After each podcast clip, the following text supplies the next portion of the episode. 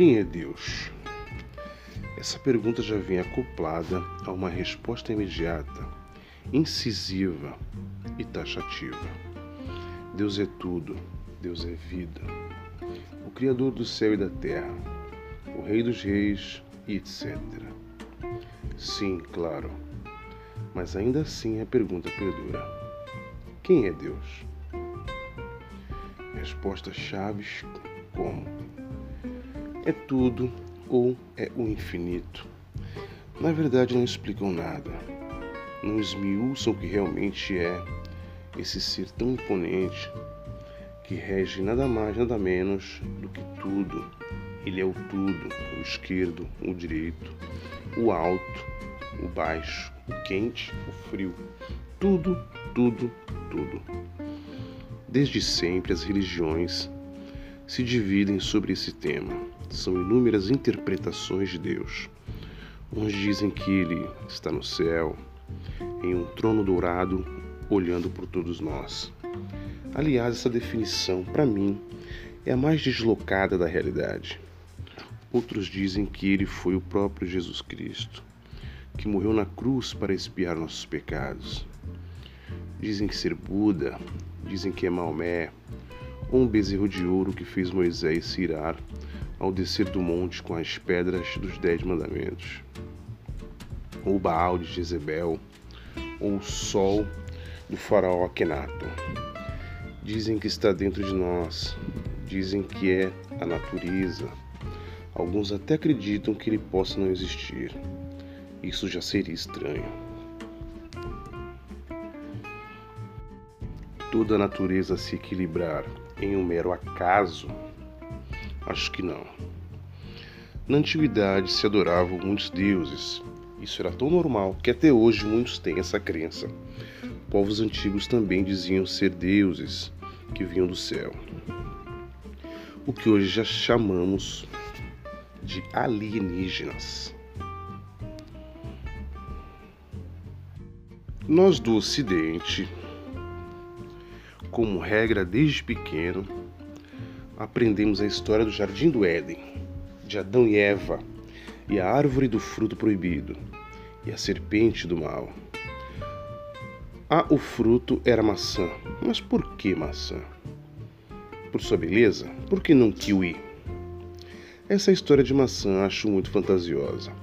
Parece muito mais um toque de quem escreveu o livro de Gênesis na época. Atualmente temos também os meros mortais de terno e gravata, que se dizem mensageiros dele, que têm o dom dele, só falam dizer que são ele. Na verdade, quanto mais impressionante, melhor. E o dízimo e as ofertas são muito bem-vindas para eles. Aproveitadores da iniquidade humana. Perguntar quem é Deus não tem sentido se não perguntar quem somos nós, por que estamos aqui na Terra, qual o nosso objetivo, qual o nosso destino. Agora temos duas perguntas: quem é Deus e quem somos nós? Será que nascer, engatinhar, andar, chorar, crescer, aprender, errar e errar mais um pouco, virar adulto, três quartos de vida, se aposentar e no último quarto de vida olhar para trás e ver que nada fez, está doente e ainda é pedra-chave na vida dos seus. Qual a diferença na humanidade se eu for um fabricante de parafusos? Correr minha vida inteira atrás de uma bola ou advogar o cara que confessou ser o assassino? Ser um professor e tomar um tapa na cara do aluno no final do dia, fazer pães diariamente, anos, e saber que aquela obra de arte foi comida, digerida e solta em uma privada qualquer. Fazer poemas lindos para alguém ler e dizer ser bobagem. Para que vivemos? Por que vivemos?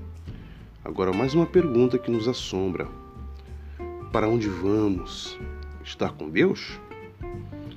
O Deus que não sabemos sequer descrever, Seríamos nós uma forma insignificante de ser, que ao ver um igual no chão, no frio, com fome, não estendermos a nossa mão para ajudar.